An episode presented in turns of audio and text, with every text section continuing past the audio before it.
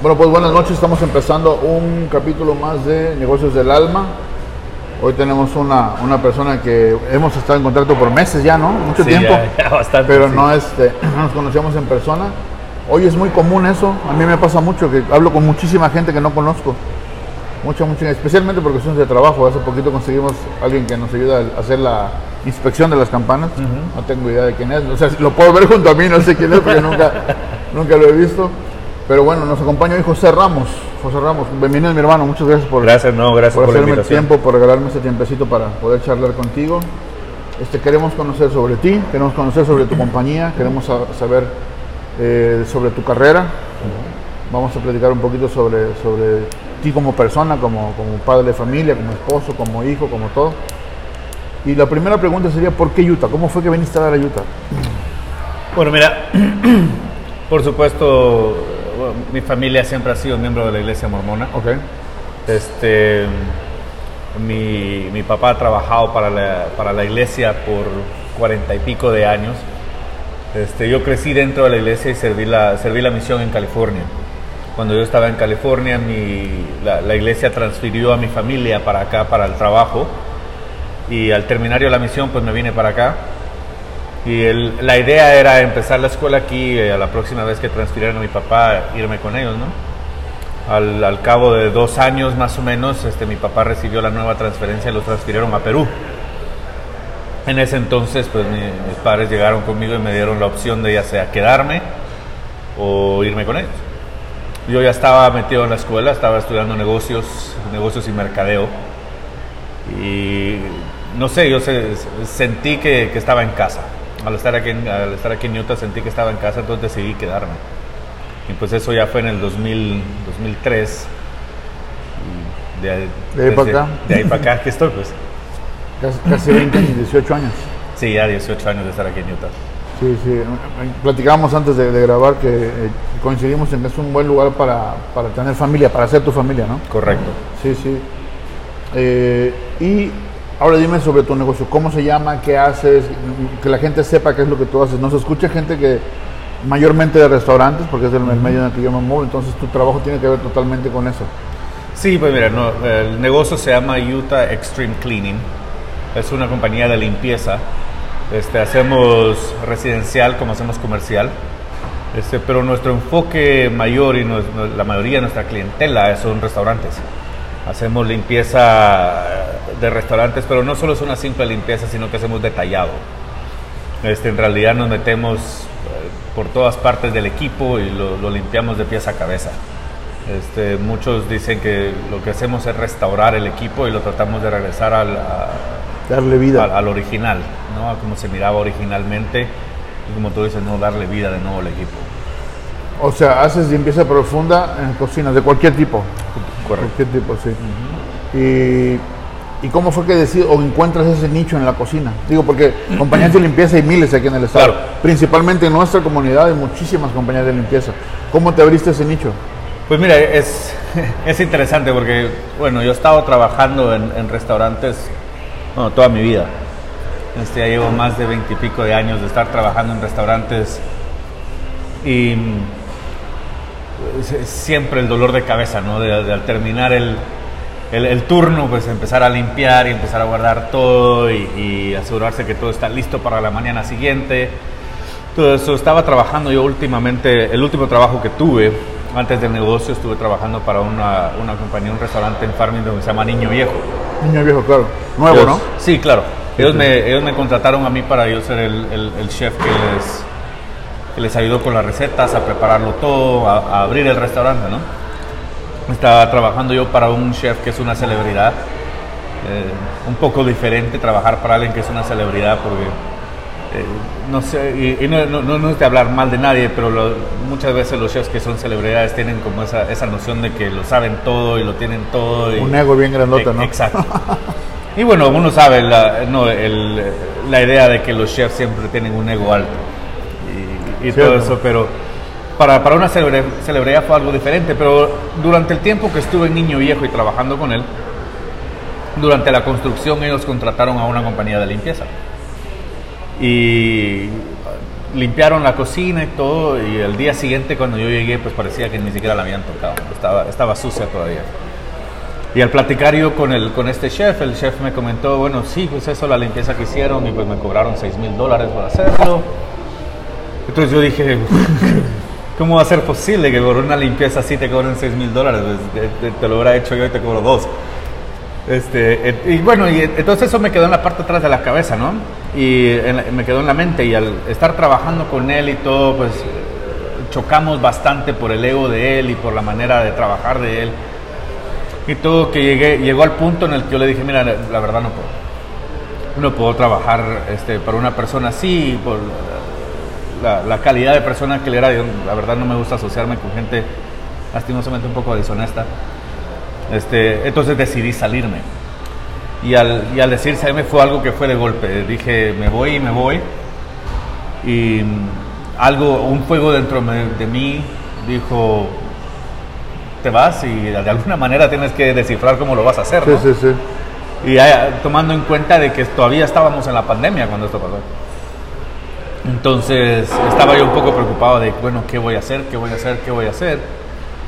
Y me recuerdo que manejando a casa, después de salir esa, esa noche, de, de, entregar mi chaqueta y decir aquí se acaba, y manejando a la casa, se me vino a la mente, ¿y por qué no limpias cocina? Entonces, bueno, me quedó en la mente, llegué a la casa, platiqué con, con mi esposa cuando llegué, llegué a casa, le dije, mira, esto y esto pasó, y tengo esta idea. Y mi esposa me dijo, bueno, pruébala. Y me recuerdo que lo primero que hice fue llamé a gente que conocía. Y precisamente yo conocí a Travis en el, en el grupo de restauranteros en, Facebook. Y él me dijo, mira, ¿por qué no pones un anuncio en, en la página de, de, Facebook? A ver qué pasa. Y lo puse ahí y de repente me contrató uno. Un trabajo chiquito. Un, un trabajo de 500 dólares, algo bien sencillo. Pero en mi mente yo dije, no, en este trabajo tengo que demostrar que que es diferente al resto de las compañías de limpieza que solo hacen una limpieza básica, ¿no? Entonces me esmeré y hice, como dicen, caminé la extra mía, hice de más y todo, y, y, y, restauré el equipo lo mejor posible. Y cuando puse las fotos en Facebook, la, la reacción del público este, fue, fue grandísima. Uh -huh. Y de ahí poco a poco me fueron llamando, llamando, llamando, llamando. Y entre más fotos fui poniendo, pues fue, fue creciendo. Cuando a mí me llamó el, chavo que te pasé de contacto hace poquito, me llamó porque vio tus fotos. Uh -huh. Me dijo, yo sé que tú debes de saber quién es. Yo, yo, me acuerdo que he visto las fotos, pero no me acuerdo del nombre. Entonces, este, pero he visto las fotos del chavo este que puso esto y esto y esto. Ah, bueno, sí, yo lo tengo, yo te lo contacto. Entonces, es derivado de eso. Ahora, de lo que tú estás diciendo, déjame ver que te dos puntos. Número uno, el apoyo de tu esposa uh -huh. es súper importante. Claro. Súper importante. Claro. Es mucho, muy difícil querer arrancar un negocio si una de las dos partes no está involucrada. Súper difícil. Es el, es el triple de eso es complicado uh -huh. en equipo, ¿no? Y la otra cosa es, qué importante que, como dices tú, te quedó en la parte de atrás de tu cabeza que esa era una oportunidad que en algún momento ibas a poder sacarle provecho. Uh -huh. Y aprovechaste para sacarle provecho. Sí, yo he visto la foto de tu trabajo, me parece muy bueno. Yo, yo, también tengo 20 años en la cocina, o sea, también alcanzo a distinguir un trabajo bien hecho de uno que no está bien hecho. Y la verdad que me parece Y además lo haces tú, ¿no? Sí. O sea, la neta que respeto. sí, lo, yo solo. Algunas veces, algunas noches mi esposa este, va y me ayuda, pero como tenemos niños en casa, la mayoría claro, del tiempo claro, soy sí. yo el que lo está haciendo. Y ahora con la pandemia y, y, y todo lo que pasó, es, es, difícil encontrar gente ahora. Muy difícil, muy, muy difícil, sí. ¿Has tenido algún otro negocio? Este, sí, fíjate, abrí hace seis años, decidí tirarme para abrir un restaurante. Este, se llamaba Salsa Fresh. Este, estaba cerca del aeropuerto.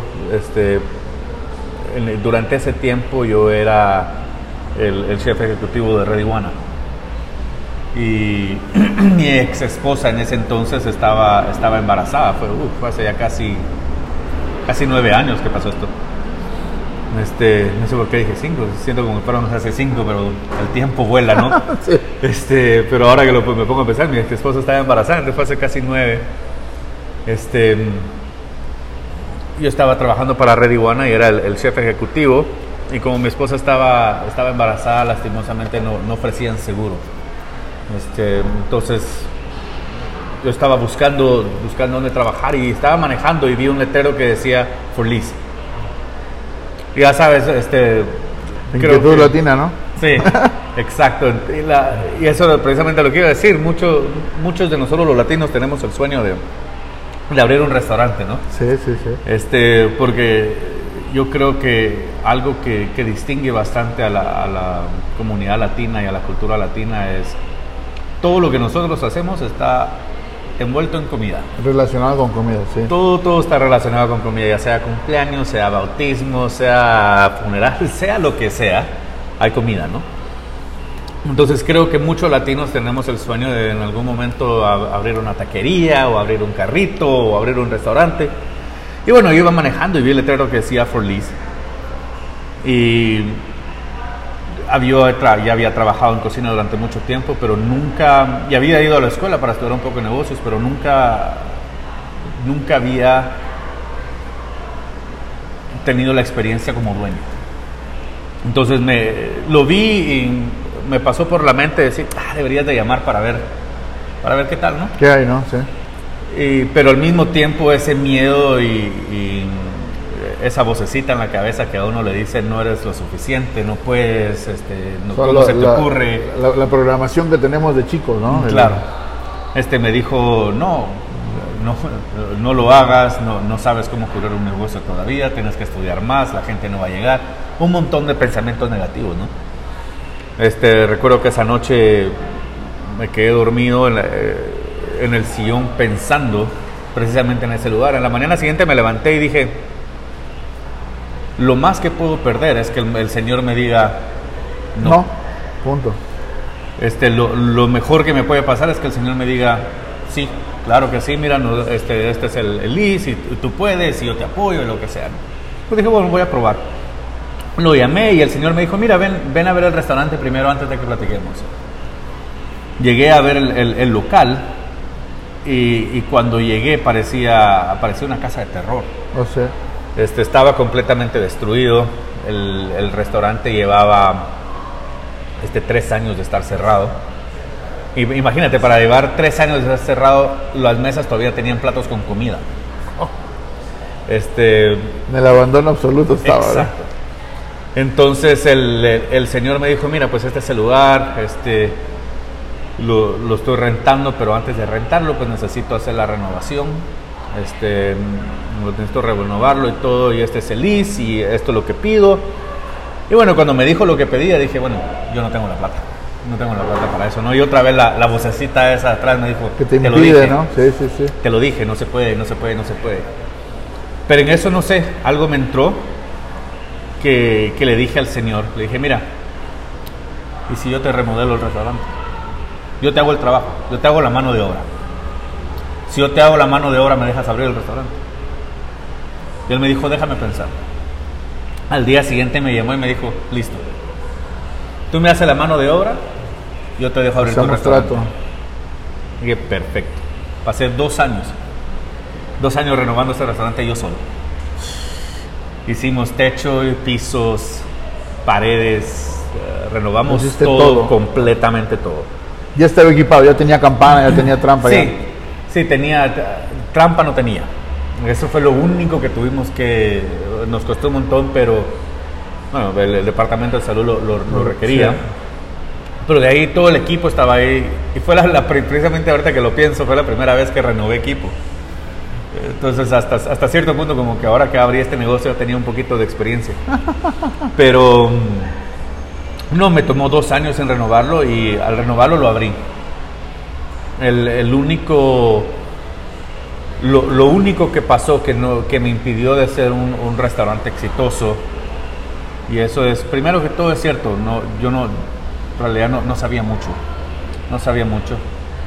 Ah, No tienes lo- la experiencia que tienes ahora. Ah, Claro, pero creo que mi mayor error, ya, ya pensándolo un poquito más, mi mayor error, error fue, creo que al haberme hecho yo dueño de un restaurante se me subió el, el- el ego, ¿no? El de que Oh, yo, ok. yo puedo. Y mi mayor error fue no pedir ayuda. yo dije, yo lo puedo hacer todo. Es Yo- difícil yo lo pedir hacía ayuda. ¿eh? Es Sí, difícil, sí, sí. y, y fue una, una, una lección bastante grande que tuve que aprender. Y la verdad es de que me mató porque yo pasaba ahí 24 horas, este, yo abría a las, a las 11 de la mañana, cerrábamos a las 10 de la noche, de 10 de la noche a 6 de la mañana yo me quedaba y preparaba. Este, después iba a la casa, dormía por dos horas y regresaba para abrir, limpiar y hacer todo para La empezar, operación ¿no? del día, ¿no? Claro, entonces, bueno, me mató y, y al, al mismo tiempo, pues el, el- la, la localidad donde estaba el restaurante no, no había mucho negocio. Entonces, después de pasar los cinco meses que el señor me dijo, mira, te doy cinco meses libres de renta, este, él vino y, y me, y, y me, y me impuso una renta que, como quien dice, mira, te di cinco meses, pero ahora la, me- la renta que te voy a dar voy a recuperar esos cinco meses que no te cobré. Entonces me estaba cobrando casi 13 mil dólares al mes de renta. Oh, fíjate. Entonces yo estaba, estaba haciendo más o menos 700, 800 dólares al día, si mucho, en buenos días. Entonces lastimosamente no pude. No pude, entonces ahora abrí, un restaurante que se llama Sabor Latino o algo, algo así. Es, un, es otro restaurante latino que abrió ahí. Ajá, ajá, abajo del puente, pasando el puente. Precisamente, ese es el restaurante. Sabor latino, sí, sí. Sí, Sabor Latino, ahí, ese, ese fue el restaurante, pero sí, ese fue el otro negocio, el otro negocio que tuve, de ahí, pues por supuesto, como soy chef, he estado, que me contratan para hacer algunos eventos, o algunas familias me llaman para ir a, cocinar a su casa, o. Qué bueno, qué bueno. Bueno, vamos, vamos a cortar ahorita en esta parte, vamos a volver en un segundo, vamos a platicar sobre, sobre tu relación con la comunidad y volvemos en un segundito, no se vayan.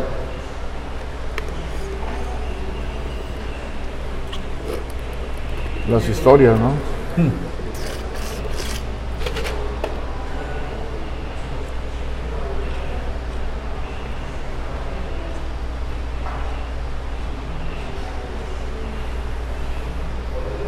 Bueno, acá vamos a platicar un poquito de, de- de tu relación con la comunidad y, y cómo, tu perspectiva de la comunidad. ¿Va? Listo. Listo. Bueno, pues estamos de regreso platicando con José Ramos. José Ramos es dueño de Utah Extreme Cleaning, una compañía especializa- de limpieza especializada en eh, limpieza profunda de las cocinas, de restaurantes, cocinas comerciales. Correcto. ¿no? Es un poco como tu hábitat natural, ¿no? La cocina, ¿no? Siendo Sí. chef, bueno, pues es, es como estás en tu... Me estás siento en casa, Sí, ¿no? sí, sí. Estás en tu, en tu medio, ¿no? Pero nada más que en lugar de estar enfocado en cocinar, estás enfocado en darle vida al equipo, de, de renovar el equipo, de revivir el equipo. Eso es, es una tarea buena, ¿eh? Me parece, y me parece que es un muy buen nicho para, para explotar. Bueno, en esta parte vamos a platicar sobre la comunidad. Eh, la primera cosa que te quiero preguntar es, para ti, ¿qué es la comunidad latina? ¿Qué significa la comunidad latina? Ah, Es una, es, es una hermandad, ¿no? Es, es, cierto, su- suena muy cliché, pero eh, porque lo hemos escuchado bastante, pero somos uno. Este, creo que mm, en- entre nosotros los latinos, pues nosotros reconocemos quién es mexicano, quién es guatemalteco, quién es salvadoreño, quién es hondureño, pero para el resto de la comunidad que no es latina, somos latinos. Eh, Ellos no dicen, oh, él es guatemalteco, él es mexicano, él es Claro, para claro. todos somos latinos. Somos latinos, sí. Este, y, y es algo que siempre, siempre me ha sorprendido y, y al mismo tiempo muchas veces me ha dolido por el hecho de que nosotros como comunidad muchas veces no estamos unidos lo suficiente, porque en realidad somos una fuerza, una fuerza bastante Gigante. gigante, exacto. Y, y el, y el hecho que no estamos unidos muchas veces es, es un poquito doloroso porque el, el poder que nosotros traemos y que podemos, y el impacto que nosotros podemos crear precisamente en este estado como comunidad latina es grandísimo. Y al, y al tener las diferencias entre nosotros y no estar unidos como una comunidad, como una hermandad, pues lastimosamente no tenemos ese, ese poder. y peso ese- que deberíamos de tener, ¿no? Exacto. Este, legalmente somos la mayor de las minorías, ¿no? Ujú. los, la- los latinos en Estados Unidos. ¿Qué deberíamos hacer para ser la mejor de las minorías? La unidad.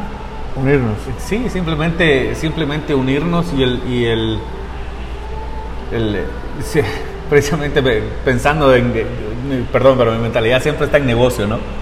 Este, por ejemplo, yo que, quiero abrir un, un, un negocio de, de- de carros, de, de food trucks. Y el, el nombre que siempre le he querido poner es Sin Fronteras. Y, y poder ofrecer comida que no sea que no sea solamente de un país, sino Comida no, no solo tacos, no solo Pupusas, no Pupusas, solo sino que variado, ¿no? sí, sí, sí. Y creo que lo, lo que nos debería unir más como comunidad latina es, es, es simplemente eso, como el nombre del negocio, ¿no? eliminar las fronteras entre nosotros. Sí, yo, yo entrevisté a Leandro Palma, un, un buen amigo, el año pasado, y él me decía, lo que, en donde nos equivocamos los latinos es que primero nos vemos, nos identificamos por país. O sea, yo soy chileno, tú eres este, mexicano, tú eres argentino, y después nos identificamos por, como latinos. Si nos identificamos primero como latinos, entonces eso estaría por arriba de todo, entonces todos seríamos Correcto. iguales, ¿no? Y lamentablemente acá nos agrupamos por los mexicanos, los venezolanos, los por, por cada lugar, ¿no? Y entonces en lugar de ser un grupo gigantesco, fuerte, somos puros grupos chiquitos, ¿no? Claro. Y, y ahí como que perdemos un poco de, de fuerza, ¿no? Porque en cualquier ámbito que se quiera mencionar, ya sea laboral, ya sea económico, el, el impacto económico de la comunidad hispana es gigantesco. O sea, deberíamos tener muchísimo más peso. Si, si tú pudieras decirle o darle un consejo a alguien que hoy decidió arrancar un negocio, ¿qué le dices? No tengan miedo. Simple. No tengan miedo. Y como estábamos hablando en el, en el segmento anterior, esa vocecita en atrás de nuestra cabeza que nos, siempre nos dice, no puedes, y es- esa voz negativa que nos, que nos trae abajo, ¿no? El, el mejor consejo que yo le puedo dar a alguien es elimina esa voz, calla esa voz. Es, es- el, miedo, el miedo siempre va a estar ahí. Sí, sí, sí. Siempre va a estar ahí. Porque claro, uno, al- especialmente los que somos padres de familia o, o madres, este, porque creo que es importante también reconocer que la fuerza femenina No, olvídate. es, es increíble. Olvídate, olvídate. Es increíble. Yo, eh, creo que uno de, las de, de los mejores de los mejores dueños o de los mejores empresarios en, en este país que he conocido han sido, han sido mujeres. Sí. Eh, un gran ejemplo, Lucy Cárdenas, Lucy que Cárdenas corre el, gran em- imperio del Red Iguana, ¿no? Este, pero creo que el mejor consejo que sí, yo le puedo dar a alguien latino que, que, que quiere emprender ahorita un negocio es, no lo pienses, aviéntate. Con lo que tengas. Claro, y, y- muchas veces tenemos, pero ¿cómo voy a hacer esto y cómo voy a hacer esto? No te preocupes, poco a poco lo vas a ir descifrando. Este, si no funciona el negocio, vas a quedar en el mismo lugar en el que estás ahorita. Estás igual, ¿no? Claro, vas a quedar igual. Este, lo mejor que puede pasar es el negocio se emprende y crece y tus sueños se, se empiezan a cumplir poco a poco, pero no va a pasar si no pierdes ese, ese miedo te y tomas el primer paso, ¿no? Además, el miedo es, es un ingrediente de esto, ¿no? Claro. Eh, o sea, siempre va a estar ahí. Yo le he hablado, por ejemplo, lo platicamos con el maestro Álvaro Mora. El miedo, hay que hacer las cosas aunque tengas miedo. O sea, hay que aprender a convivir con el miedo, aprender a llevarlo. Porque yo pienso que hasta los grandes empresarios que no tienen problemas económicos, que no tienen, o sea, que no les afecta, digamos, un, un- un negocio fracasado, tienen miedo. No, claro, y, como yo siempre le he dicho, le he dicho a bastante gente, el miedo es mi mejor amigo. ¿sí? Este, el, el llegar a la casa y pensar, ¿y, y si no, ¿y si no tengo negocio mañana? ¿Y si no consigo quien, quien me pida limpieza? Me, me empuja a hacer cosas que normalmente yo no haría, como el poner las fotos en Facebook, el salir y hablar con la gente, el, el buscar maneras de, de hacer el negocio crecer. Esa era mi siguiente pregunta. ¿Qué es lo que te hace diferente en tu negocio? ¿Qué es lo que hace que, que- que tú seas una opción más viable comparado con tu competencia? Mira, hay, hay un par de cosas. Este, creo que las dos más importantes, uno, el hecho de que yo he trabajado en las cocinas por los últimos 20 y pico, 25 años, ¿no? Este, al, al- al estar involucrado en las cocinas durante tanto tiempo y al ser un chef y haber trabajado como gerente general y, y otras posiciones, tengo la mentalidad que los mismos dueños y los mismos gerentes tienen cuando miran su cocina. Bueno, nuestros empleados lo limpian, pero no limpian aquí, no limpian allá. Son cosas que yo también vi muchas veces en la cocina, ¿no? Mis empleados limpiaban aquí, pero no limpiaban allá, Exacto. dejaban cosas mal. Entonces eso, eso me da una ventaja a mí. Y, y lo otro es el hecho de que yo no soy el tipo de dueño que, te, que va y te diga, mira, te cobro tanto y, y- y ahí quedamos, ¿no? Y si tú me dices no puedo, pues no puedo. Este, yo soy el tipo de dueño que digo y te digo, mira, miremos tu presupuesto, trabajemos juntos, porque creo que estamos... Tratas de adaptarte. Claro, y eso, y creo que estamos en, en, en, una era donde antes los negocios te podían decir, mira, te cobro tanto y ahí queda, ¿no? Ahora estamos en una era donde a la gente le, le gusta negociar. Le gusta negociar. Y hay opciones. Claro, hay, hay, hay, tantas opciones que no hay otra opción más que, que ser adaptable. Y eso, eso es una de las ventajas que yo tengo, el poder llegar y hablar con los dueños y decirle, mira, ok, mi, mi, mi precio es tanto, pero si quieres si no puedes, pues platiquemos a ver qué se puede hacer para poderlo hacer en tu, bajo, bajo, tu presupuesto. ¿no? Ok, en tres palabras, ¿cómo definirías tu, uh, tu lado profesional? No, no me, y no me refiero específicamente a tu negocio ahorita, sino tú como persona, la, la, parte profesional que es José Ramos, en tres palabras, ¿cómo lo defines? Dura.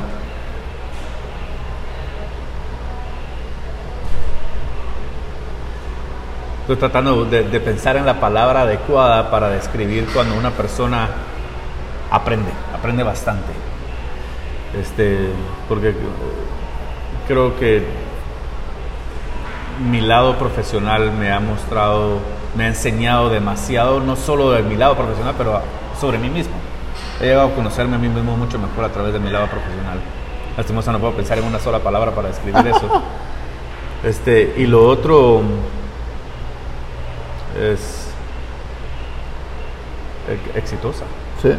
Exitosa. Creo que he cometido mis errores, he sufrido, he, pasado, pero a pesar de todo, aquí estoy.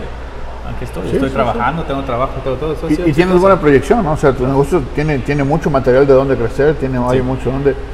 Creo que, creo una de las cosas buenas también es que el, grupo que, donde estamos con, con Travis es un grupo que es muy noble, muy, muy buen grupo. O sea, la verdad que eh, creo que todos hemos podido sacar un poco de provecho de lo que, o mucho de provecho del grupo. Y eso es bueno, porque nos da material para, para trabajar. ¿Tienes algún libro que nos puedas recomendar a la comunidad? Que puedas decirle a la comunidad, lee este y este te va a ayudar en esto. Ah, hay bastantes. Este, pero. Y estaba tratando de acordarme del nombre, pero es este Tony Shea eh, escribió un libro. Tony Shea fue precisamente, él, acaba de fallecer el, año pasado, pero él fue uno de los fundadores del restaurante este Nacho Dari, donde yo fui el gerente general. y él escribió un libro sobre cómo, cómo ser exitoso en el negocio. Un libro increíble, porque él, bueno, fue una persona bastante exitosa. Pero la diferencia entre ese libro y otros de los libros de negocios que, que he leído es que ese libro era bastante realista. No, no te pintaba el, cielo color rosa, sino que te decía, esto te va a pasar. Todo negocio pasa por esto. te, lo decía tal y como es, como decimos en, mi país, sin pelos en la lengua. Y, creo que al ser bastante realista, es un, es un libro que, que muchos deberían de leer. Como digo, conozco al autor, es Tony Shea. Eh, estoy tratando de recordarme el nombre del libro, pero no, el, no es el de Happiness, no. Sí, algo, ah, sí. tiene algo con Happiness, pero estoy tratando de acordarme. Sí, no, no, no, me lo, no lo he leído, sé, que, sé de ese libro, pero no lo he leído. Eh, alguna vez compré un libro de él que habla sobre eh, trabajo en equipo. Precisamente, precisamente muy... Eh, y, y, ese fue siempre la, la, mentalidad de él como, como dueño. Este, en, Nacho Dares le, llaman tribu. Este, no, no, es un, no es el frente de la casa o la, la, cocina, sino que todos son una parte de una tribu. Y hacer ser una parte de una tribu, todos juegan un papel importante para el, crecimiento de la comunidad. Y precisamente hablando de la comunidad latina, creo que es algo que, que deberíamos de tener en mente, ¿no? actuar como una tribu. Tal vez sí, tal vez sí es, es, parte de lo que a lo mejor también a nosotros nos corresponde eh, enseñarle a la gente, ¿no? Claro. Nosotros también como padres de familia tenemos que hacer que, que, las generaciones que vienen abajo, si nosotros hacemos las cosas bien, a lo mejor de ahí va, como ejemplo va a seguir, ¿no? Pero bueno, este fue el segundo segmento. Aquí platicamos un poco sobre, sobre ti, sobre la comunidad. Vamos a hacer un corte rapidito y volvemos. ¿Y conociste a Tony Shah? Sí. Sí. Mira, qué bueno. Sí, con, con al trabajar con Nacho Dario, yo viví en Las Vegas por un año y tuve la bendición de, de conocer a todos los dueños de Nacho Dar, incluyendo a, a Tony Sheck. Sí, triste la, la, la muerte de él. Sí, hombre. Y repentina y, y era muy joven, ¿no? Oh, no, sí, era bastante joven y repentina. Y él recién había comprado, este, más o menos, creo que fue como 45% del real estate en Park City. Nada más.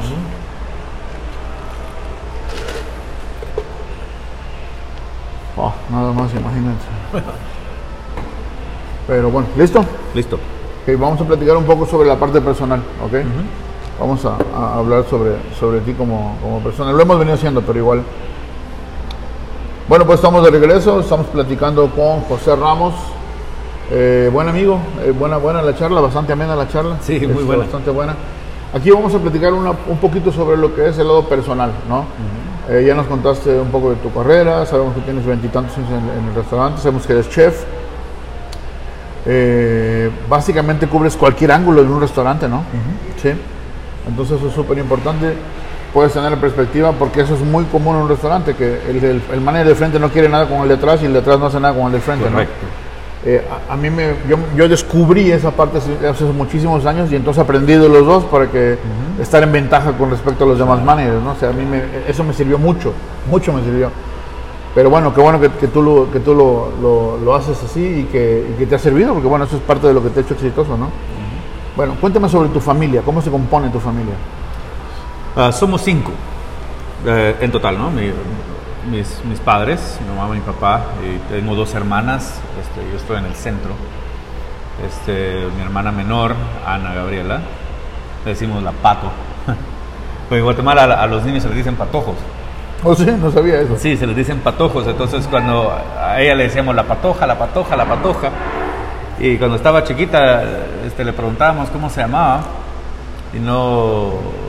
Decía patoja, patoja. Y en Guatemala tenemos la costumbre que siempre ac- acortamos las, las palabras, ¿no? De cariño. De- exacto, entonces le quedó la pato. Y le quedó así. Y de ahí mi hermana mayor, este, la Gaby, Lu- Lucrecia Gabriela. Y ahí mi- mis padres, este, Rosa Gabriela y Andrés Ramos. Este, sí, una- Y ellos están en Perú. No, mi- mis padres viven en, Oh, el, Ciudad de en México. el DF. Ciudad de. México. Este, mi hermana mayor vive, ahora vive en Oregon. Este, vivía en California, pero ahora vive en Oregon. El, el esposo de ella trabaja para, para el FBI y lo- los han transferido a diferentes lugares. Este, y de ahí mi hermana, mi hermana menor vive aquí, precisamente en North Salt Lake, aquí en el Ok, estado. ok. Con ella tienes más contacto, ¿no? Sí. Más, más común tener contacto Claro, con ella. claro.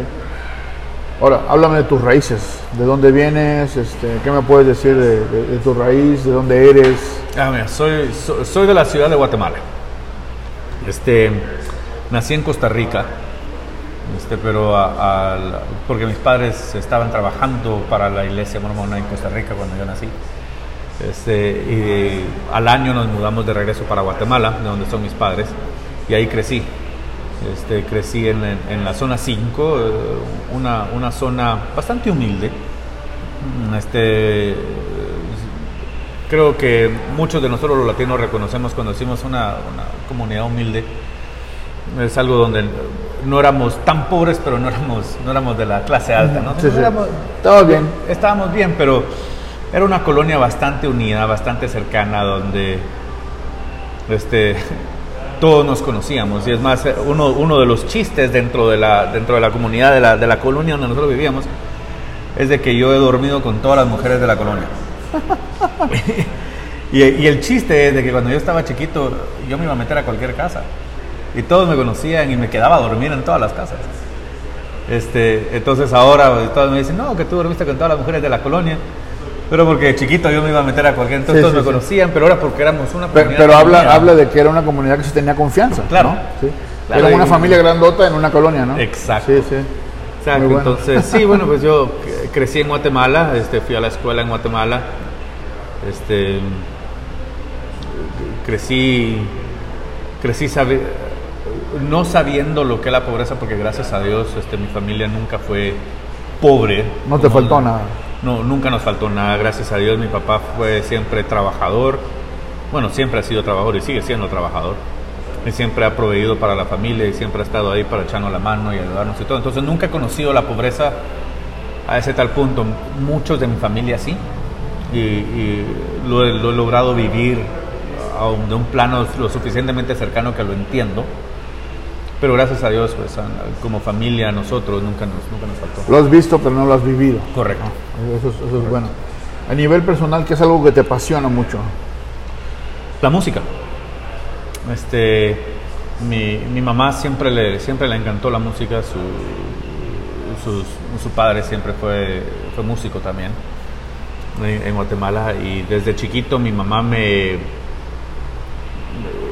me inculcó la, la música en, en mi vida. Es más, este, desde chiquito me metió a estudiar piano. ¿Tocas Yo- piano? Sí, sí, este, me, me gradué precisamente de la, de, la, de la Academia de Música en Guatemala como pianista. Este, pero mi, yo odiaba el piano. La verdad es que yo no, no odiaba el piano, pero odiaba el hecho de tener que estudiarlo y, y practicarlo y todo, ¿no? Y mi mamá, fuera feriado, fuera fin de semana, fuera mi cumpleaños, fuera funeral de la familia, fuera, fuera, lo que fuera, tuviera la mano quebrada, no importaba. Yo tenía que tocar el piano una hora diaria. Y así lo hice por 14 años. O sea, lo que te costaba trabajo era más el hecho de que era, era impositivo, ¿no? Sí. Que, que- que- que el piano en sí, ¿no? Porque te aseguro que hoy te sientas y tocas algo que te Oh, gusta, Lo ¿no? adoro. Sí, pero el hecho de que fuera algo impositivo es lo que, lo que a veces nos cuesta trabajo. Claro. Creo que tu mentalidad es muy similar a la mía y que te impongan cosas a mí me cuesta trabajo. No, sí, pero como te digo, ahora lo, lo disfruto y la música ha sido ah, una gran parte, parte de mi vida. Creo que al, al tocar el piano y todo, creo que ahora la música clásica y eso me he dado cuenta que es la, es la mejor manera de desconectarme del mundo. Me pongo ¿Encontraste los eso? audífonos y Oh, pongo mira, música, música clásica, música y me puedo desconectar. Y es la mejor manera que he podido enfocarme en, en el lado del negocio, es desconectarme completamente con música. ¿A qué le tienes miedo? A mi mamá. a la, la chancla, como dicen. No, este. No, no, no, no, no es miedo a mi mamá ni miedo a mi papá, pero creo que el, el miedo que siempre he tenido es el de defraudarles. Este. Y, creo que mu- muchos de nosotros tenemos, tenemos ese miedo, pero mi miedo no, no ha sido no tener éxito en el negocio, no tener éxito en la familia, pero mi, mi miedo siempre ha sido el... Mi, mi papá, perdón, se me, se, me, se me corta la voz un poco, pero mi, papá, me, mi papá me dice Josecín. Y, y mi mayor miedo siempre ha sido dejar de ser el Josecín. No el, el, el, el no ser lo suficientemente exitoso, el no ser lo suficientemente honesto o, o- No tipo de persona de que mis padres me dejen de ver como el Josecín. Y por supuesto, yo sé que eso nunca va a pasar, ¿no? Claro. Este, porque mis padres siempre Pero siempre tienes esa inquietud que no quieres que pase, es una meta tuya, ¿no? Exacto.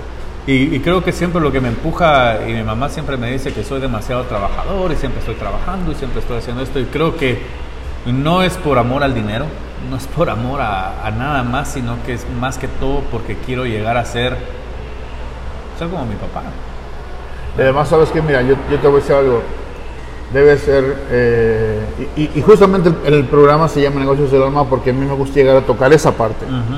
El, el poder eh, hacer que la gente eh, nos hable desde muy adentro y, y pase lo que te pasa ahorita, que se te quiebra la voz y la gente no te puede ver, pero yo te puedo ver como estás ahora. Pero date la satisfacción de que en vida ellos te puedan ver exitoso, Claro. en vida ellos te puedan ver el Josecín que ellos querían ver siempre, ¿sí? Porque de repente si falta uno ya no se puede hacer nada. ¿sí? No, claro, y te digo, mis, mis momentos favoritos que he tenido de- desde chiquito, este, incluyen por supuesto la música y todo eso, porque mis papás, como estaban dentro de la iglesia, mis papás fueron presidentes de misión en Guatemala. Y los, los, los- los recuerdos más grandes que tengo como familia fue, es manejando con mi papá y escuchando música de Yanni o de José Luis Perales Oh, o de mira, algo mira. en el carro, ¿no? Este, pero ahora mis momentos favoritos es el, el- el sentarnos y hablar por el teléfono y platicar sobre el negocio.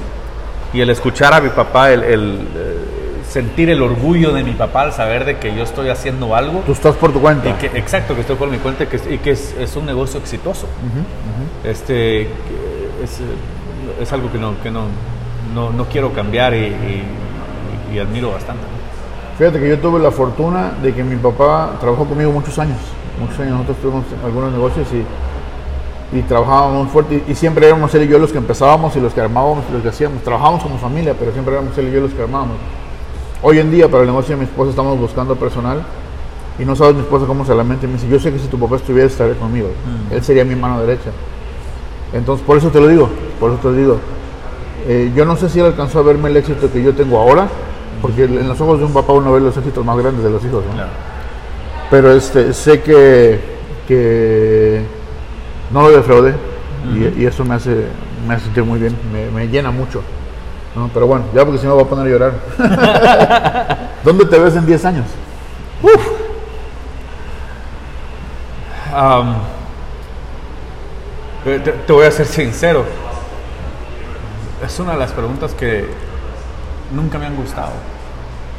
No por el tipo, no por la pregunta en sí, pero por el hecho de que a mí no me gusta ver 10 años en adelante. Tan adelante. Uh -huh. A mí me, lo que, lo que yo trato de ver siempre es quién voy a ser hoy, quién soy hoy, qué puedo hacer hoy para ser exitoso, para asegurarme mi futuro en 10 años. Pero si yo me pusiera a pensar quién, quién, dónde me quisiera ver yo en 10 años, es una, es, es, es una versión mayor de, de, lo que soy. Yo creo que por supuesto siempre tenemos que aspirar a ser mejores, a ser, ser más grandes, a crecer. En, en 10 años pues yo espero no solamente tener mi negocio de limpieza a un, negocio ya mayor y, y, gracias a Dios he tenido la oportunidad de discutir con muchas personas la posibilidad de expandir el negocio a otros estados.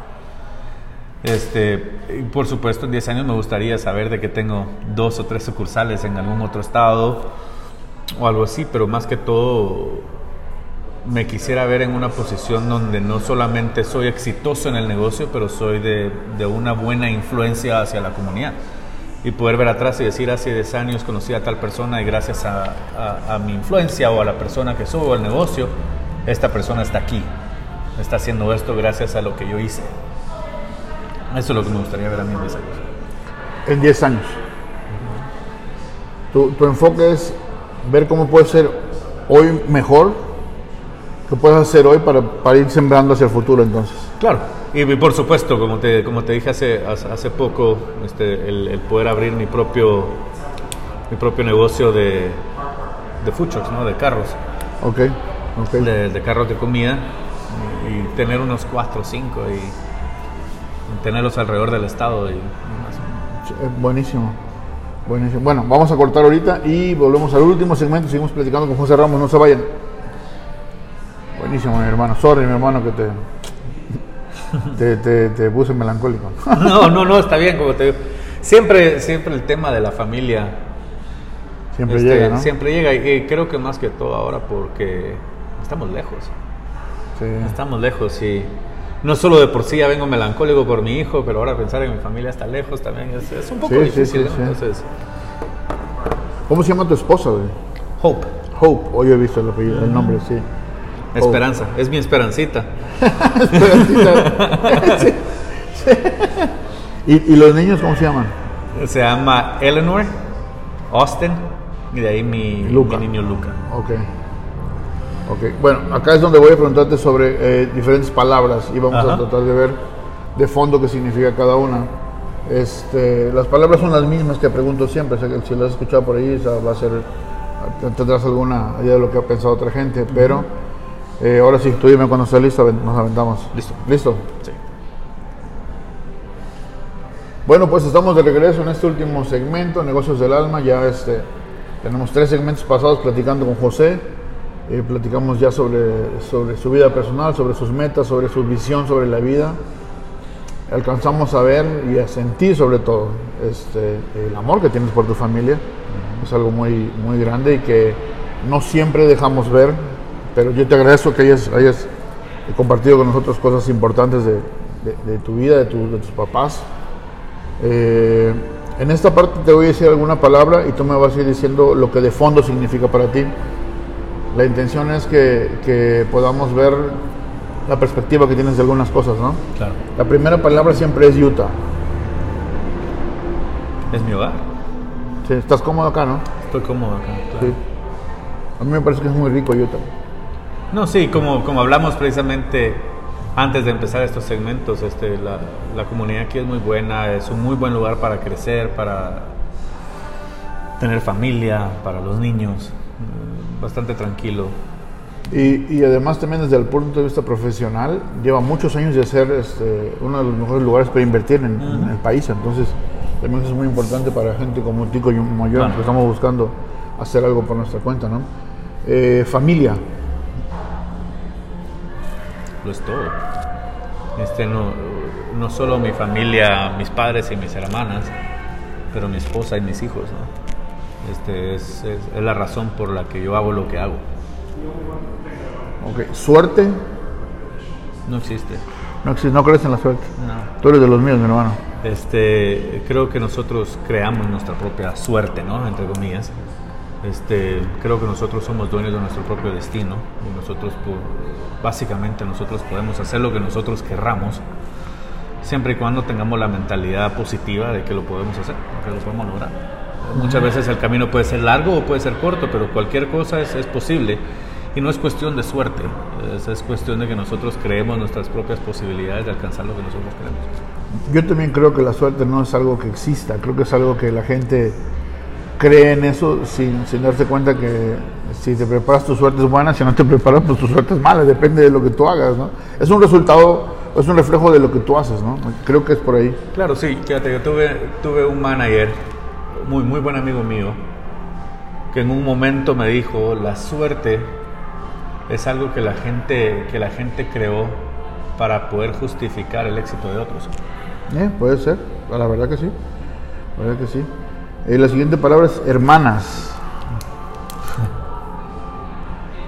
Hermanas. No sé, no, no, no, sé cómo, cómo explicarlo, pero son mis, eh, mis hermanas son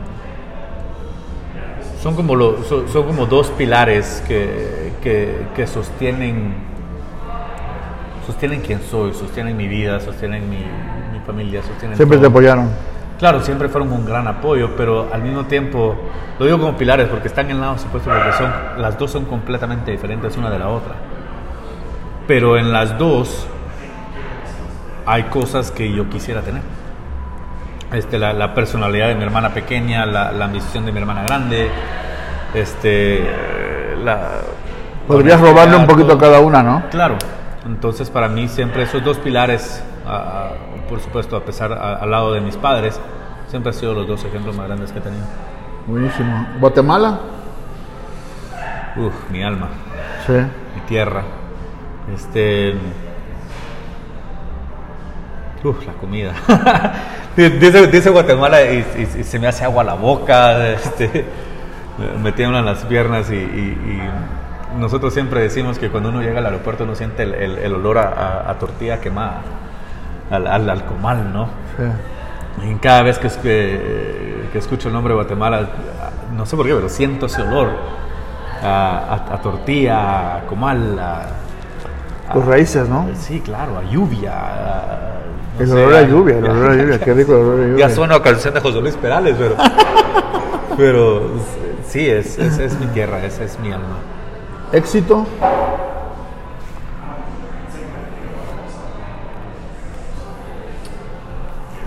Éxito, no, es una palabra grande. Este, y, y creo que muchos al escuchar la palabra éxito automática pensamos, automáticamente pensamos lo que quiero obtener, ¿no? Quiero ser exitoso. Este, para mí éxito es, es, es mi vida diaria, es, es- es mi día a día. Si yo puedo llegar a la casa y, y- y- y recostarme o sentarme a, a- a tener, a tener cena con mi familia y poder ver alrededor y decir, estoy contento, para mí eso es éxito. Eso es éxito para ti, claro, sí. El éxito es, es muy este, personal, ¿no? Claro. Cada quien lo ve como, como lo... Claro. Tiene una percepción diferente de éxito, ¿no? La fe. Bueno, como decimos mucho, ¿no? la, la, la fe mueve montañas y creo que, que la fe este, se, se, divide en dos. ¿no? La, fe puede incluir eh, nuestra creencia en, Dios, en un, ser superior, y, tiene que ver mucho con religión, pero la fe también tiene mucho que ver con lo que nosotros pensamos de nosotros mismos.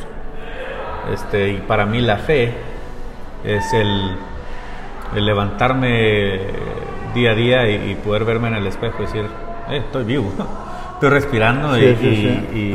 y, tengo fe de que hoy va a ser un día exitoso, tengo fe de que hoy voy a lograr algo, tengo fe de que voy a conseguir un negocio, tengo fe y, que... esa es la razón por la cual yo pregunto sobre la fe, porque como, como latinos crecimos en comunidades eh, religiosas, uh -huh. de, ya sea cualquier religión, nos enseñan que la fe tiene que ver con la religión. ¿no? Uh -huh. Sin embargo, cuando estás en este camino en que tú estás de, de, de, de hacer tu propio negocio, de luchar por tu cuenta, de, salir a buscar el pan todos los días, tienes que tener fe en ti. Claro. ¿no? Entonces, yo lo menciono justamente por eso, porque en automático se nos viene la fe, aquella que nos inculcaron, el, el, término de fe que nos inculcaron, pero cuando empiezas a hablar entonces te sale la fe que tienes en ti mismo. ¿no? Claro.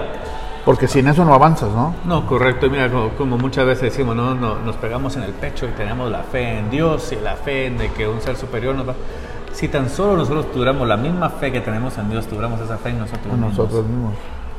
Es, es el éxito que podríamos tener todos individualmente y como comunidad, sí, podría ser grande. Sería gigantesco, sí. Eh, la pasión. Que no, lo, lastimosamente lo que nos falta a muchos. Este, la, la pasión es, es, ese fuego, ese fuego interior que, que te mueve, que, que la, la, la, pasión es el, es el fuego que apaga esa voz de la que hemos estado hablando, ¿no? esa, oh, esa, voz negativa. Mira, qué buenísima. Este, la qué pasión es, es, sí, sí, sí, es eso que te dice tú puedes. Es lo que te hace callar esa voz que te dice claro, que no, ¿no? Claro. Y mira, qué bueno, qué buena, qué buena perspectiva. Este, y es cierto, tienes razón, tienes razón. Porque esa pasión es la que nos hace decir, este, no, yo sí puedo, ¿no? Claro. Aunque todo pinte que no voy a poder, yo sé que yo puedo, ¿no? No, claro, y creo que, que, la, que la pasión, siempre nosotros decimos, tenemos que buscar algo que nos guste hacer.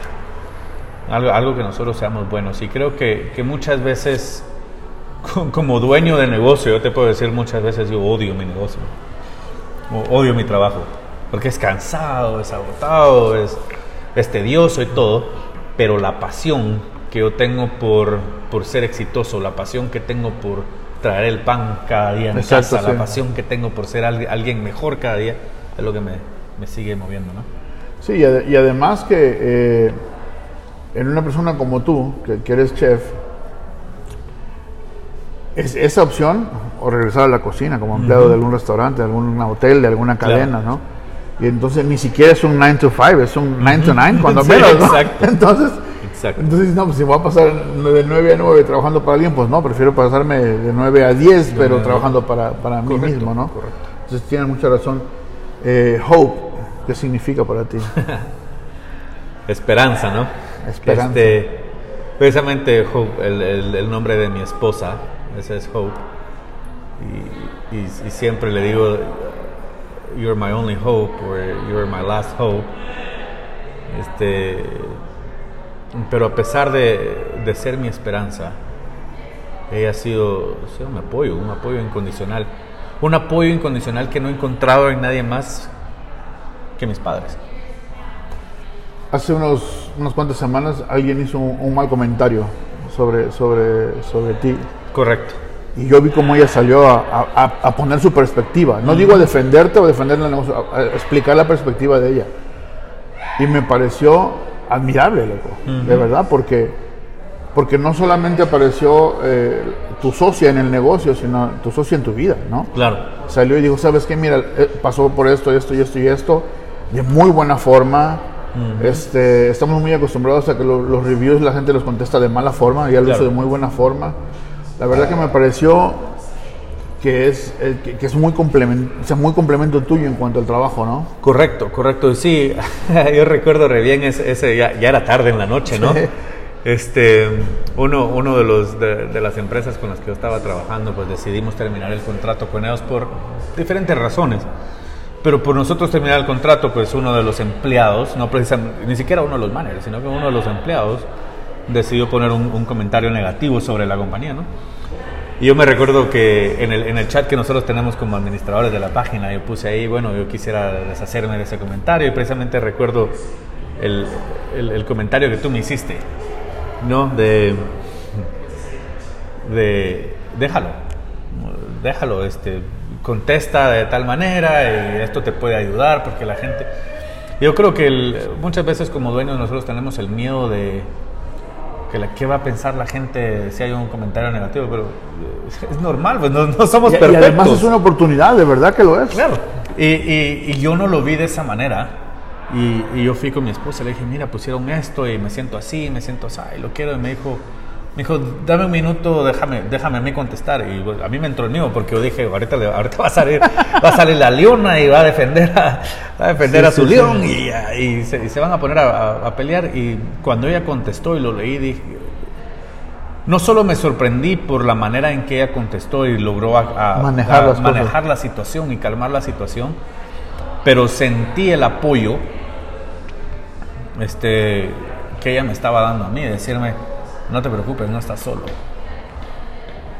Y para mí eso, es- viste. es- eso fue grandísimo. Entonces para mí Hope, este, por supuesto la, la- la amo con todo mi corazón, pero no, no solo por, por la persona que es, sino por el apoyo y el, y, el- y como tú dices, ¿no? el complemento que ha sido en, en- en mi vida. Sí, sí, sí. Eleanor y Austin, ¿no? Sí. Eleanor y Austin son los dos, son los dos niños de Hope. Este, los, los conocí al, al conocerla a ella. Este, es interesante porque Hope y yo trabajamos antes cuando yo era, yo era el chef en uno de los restaurantes en el aeropuerto. Ella era una mesera ahí. Para ese entonces yo estaba, bueno, yo estaba soltero, ya me había divorciado, pero ella todavía no. Ella todavía estaba casada. Nunca nos platicábamos ni nada, sino que solo nos conocimos de hola, ¿qué tal? Y ella pasaba y nos mirábamos y nunca hubo ninguna conexión ni nada, porque por supuesto ella estaba casada. Este, y de repente resultó que yo, yo fui manager en, en Nacho Dari y ella llegó y aplicó. Y esa fue la primera vez que conocí a sus niños, porque ella, eh, precisamente ayer estábamos platicando porque ella fue a aplicar a este Garage Grill para trabajar ahí. Este, y yo le dije, bueno, ¿vas a llevar a los niños o quieres que se queden conmigo? Y me dijo, no, yo nunca llevo a mis niños a las entrevistas, la única vez que lo llevé fue contigo. y me pareció, me, me- me sorprendió y me, me hizo sentir bien el saber de que, de que ella tuvo la confianza especial, ¿no? de, de algo, que fue algo especial entre nosotros. Pero yo recuerdo que cuando los conocí, este, lastimosamente el, el- el niño de ella, Austin, tuvo un accidente bastante grave hace un par de años con unos perros y le, le mordieron el brazo y él perdió el brazo. Este, pero te digo, al, al- al verlo crecer y ver el hecho de que inclusive sin un brazo él es tan capaz como cualquier otra persona que tenga los dos, ese es inspirador. Claro. Ese es inspirador. Y lo vives a diario. Y, y claro, y lo vivo Dario. Y, la- y la, y la niña, Eleanor, es- es- esa niña es, es- es- un bodoque de azúcar. Esa niña, no, no importa quién es, y, y muchas veces me asusta, no importa quién es, esa niña se le tiran los brazos y los ama. Es, es, una, es una niña que ama a todos Sin condición. sin condición. Qué bueno. Y, y, eh, bueno, nos hemos acercado mucho, hemos crecido bastante juntos y tuvieron la oportunidad de conocer a mi niño.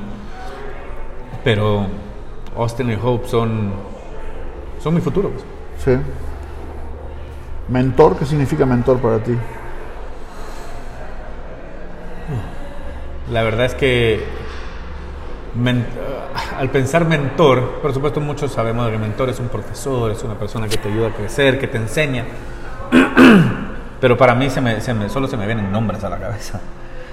Este, como Eric, Eric Scott, este, Chris Thompson, Lucy Cárdenas. Este, gente que yo he conocido durante el trayecto de mi vida que, que me han ayudado a, a subir un escalón más en, en mi vida profesional y en mi vida personal. Que me han ayudado a crecer no solo en, en, en, la manera de obtener más dinero o una posición más alta, sino que, que crecer como mí mismo, ¿no? Ser una mejor persona, ser un mejor trabajador, ser un mejor padre. Entonces yo creo que un mentor es una persona que está ahí para ti y, y no te mira solo como una persona, pero logra ver tu potencial y te ayuda a alcanzar ese potencial. Este,